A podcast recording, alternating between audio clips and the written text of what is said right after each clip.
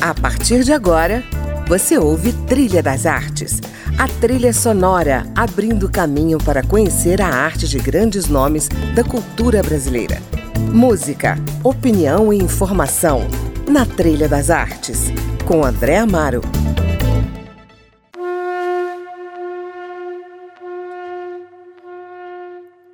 É preciso calar, porque em silêncio respiramos melhor.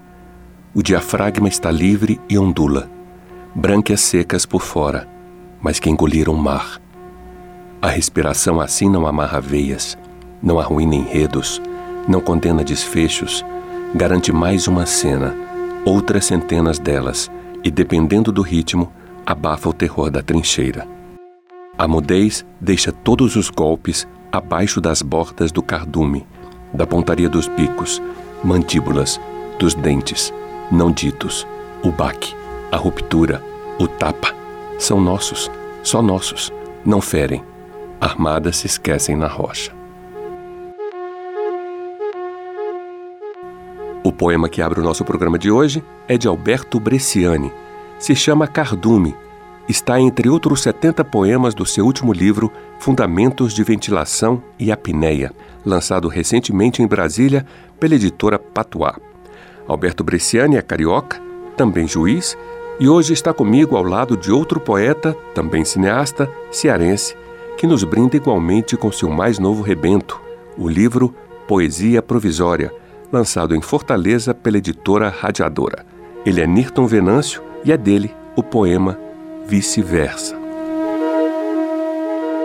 Sou comprido e sem solução, caminho teimoso entre dois polos, do norte ao sul, da cabeça aos pés, passando pelo mistério do coração.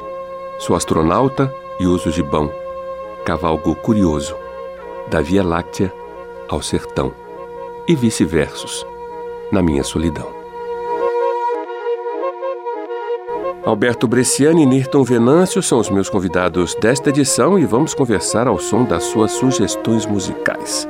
Está no ar Trilha das Artes.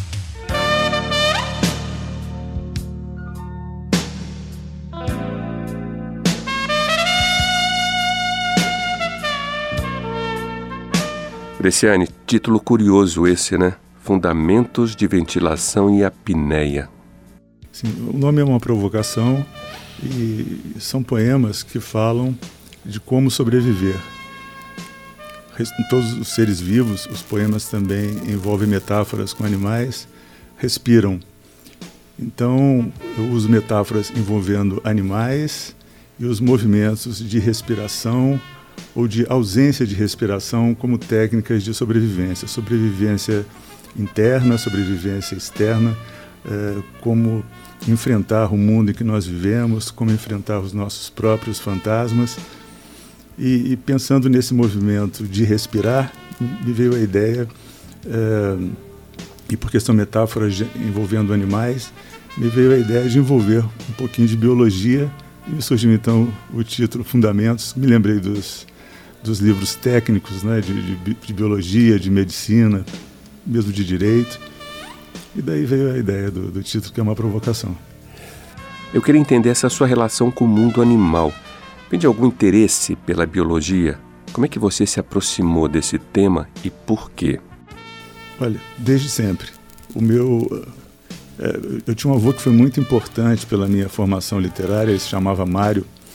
E e a minha experiência de criança com ele, vivendo no Rio de Janeiro, é, era sempre, no final de semana, ir ao zoológico ou, ou aos museus de, de, história, de história natural, etc. E ele, ele, ele me deu livros antes de eu nascer.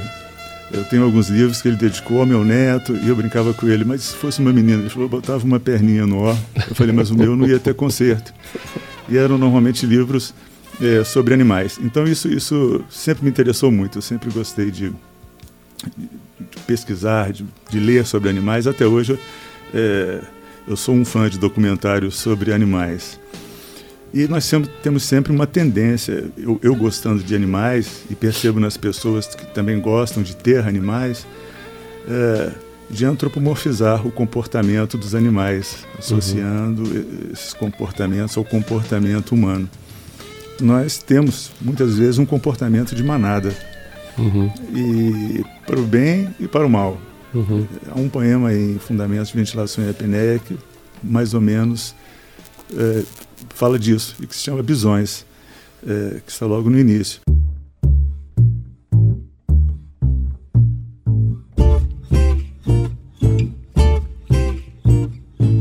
E seguimos como bisões, olhando para frente, em disparada, fugindo de absolutamente nada e de quase tudo. No caminho, outros bisões se juntam ao grupo e continuamos todos, aos atropelos, na mesma rota. Corremos, nós os bisões, para onde não sabemos, em uma pradaria fictícia, que, a exemplo dos rios, é outra a cada migração Olhamos para frente e nos perguntamos, os olhos bovinos, se este é mesmo o nosso lugar.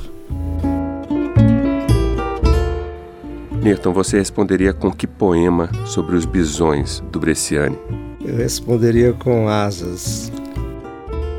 Asas. Tire-me a roupa, o chapéu contra o sol, tire-me até os braços, as pernas, Tampem-me os olhos, mas não tirem as asas que criei para mim. Tirem-me o domingo, amanhã contra a noite. Tirem-me até os feriados, os dias santos. Rasguem os calendários, mas não tirem o tempo que criei para mim. Tirem-me os lábios, o beijo contra o gelo. Tirem-me até a voz, o delírio. Adormeçam o sexo, mas não tirem o coração que criei para mim.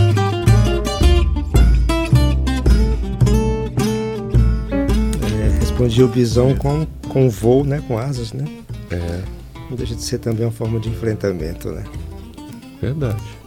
Eu também tenho ligação muito grande com os pássaros, né? Tanto é asas, né? E o meu primeiro livro chama-se Roteiro dos Pássaros. É, não tem um, um, pássaro específico, né? Mas tem a natureza dos pássaros como como um símbolo para mim de liberdade, né? Uhum. E, e sempre nos, nos poemas eu cito essa coisa do voo e dos pássaros. Muito bem. Seu livro se chama Poesia Provisória. Por quê? Eu vou responder com o começo da resposta do Alberto. Foi, é também uma provocação. Uhum. Né? É, esse, esse, livro tem poemas de mais de 20 anos, chega, chega até talvez perto de 30, o começo de alguns poemas, porque eu sou muito exigente no que eu escrevo. Ele tinha até outro título, né? Eu não gostava e tal, e eu achava que eu nunca terminava os poemas. Eu vi que a poesia nunca terminava, estava sempre provisória. E a cada dia que eu, que eu, que eu, que eu, que eu amanhecia, é, mexia no poema, ou então tinha uma outra visão do que estava escrevendo. E, cara, isso é uma, nunca vou terminar esse livro, esses poemas, né? E aí eu achava que para mim a poesia é provisória, sempre. Porque se eu pegar esse livro agora, eu vou refazer alguns poemas. Com certeza. Te dá a sensação de que elas não estão acabadas, é, é isso? É, e eu acho isso bom porque é, é, é estimulante, é, provoca a, a, a, reflexão. Eu gosto disso, sabe? Eu não, não, não me incomoda ah, o, o, o, o, teu livro não é provisório, não terminou. Não, tá, ele está enquanto livro, enquanto formato de livro, mas ele continua sendo um provisório enquanto reflexão. Um processo. É um processo, sim. A poesia é urgente, mas o poema não tem pressa. É, exatamente por essa necessidade de você trabalhar o poema, você nunca fechar o poema de definitivo. Ela é urgente, a poesia, pela nossa necessidade de, de questionar, de viver, de respirar. Né? Mas o poema em si não tem pressa, porque você não pode. É, fiz um poema agora, vou postar agora com essa coisa da internet, essa facilidade de, de postar, de publicar seus poemas. Eu acho isso muito perigoso, né? É, eu dificilmente eu faço um poema e, e, e, e de, pronto, fechei o poema. Saiu do forno, ele não é pizza, né? Tem que, tem que ter um processo muito demorado. Mexe com uma vírgula aqui, outra acolá. O meu livro ele é conceitual nesse sentido. Ele, ele, ele abre com essa, com, essa, com, essa, com essa reflexão da poesia em construção e termina também refletindo sobre isso. São dois poemas que abrem e fecham fecha um livro, né? poema passa dias sob o sol à procura de chuva, passa noites em claro no lado escuro da lua. O poema demora semanas na pausa da vírgula, meses atrás de pontuações, anos pingando reticências. O poema passa a vida inteira à espera do poeta.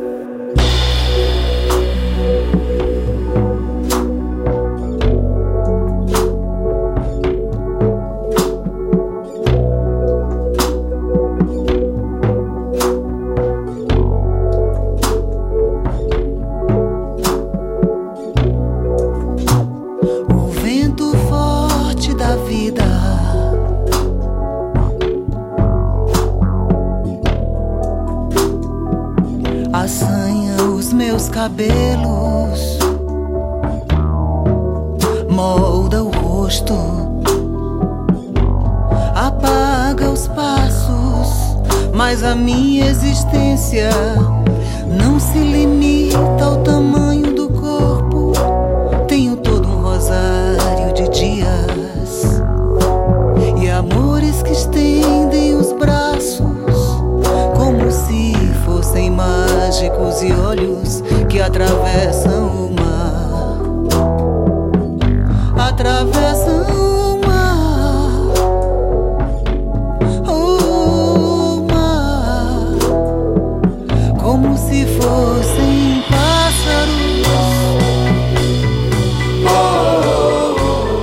Newton, essa música que a gente ouve, Ventania, é cantada por Mona Gadelha, tem letra sua. E foi musicado é, pelo compositor lá de Fortaleza, chamado Ricardo Augusto, e sempre cantavam nos shows, e a Mona sempre gostou dessa, dessa, dessa música e pediu para se podia gravar no, no, último disco dela, que é de 2013. Né? Aí eu fiquei, eu tenho uma fascinação pela artista Mona Gadelha, né? pela é, a história dela no, na canção cearense. E, e ficou uma, uma letra, uma, uma, interpretação lindíssima. Por isso que eu coloquei para ouvir Ventania. Rosário de dias e amores que estendem os braços como se fossem mágicos e olhos que atravessam o mar. Atravessam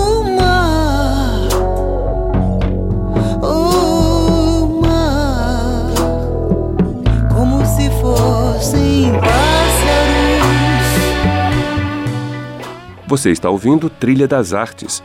Hoje eu estou na companhia de dois poetas, um carioca e outro cearense, Alberto Bresciani e Nirton Venâncio, conversando sobre os livros que lançaram recentemente, Fundamentos de Ventilação e Apneia e Poesia Provisória. Vou dar um breve intervalo, mas volto já com mais poesia desses dois homens das letras. Não saia daí!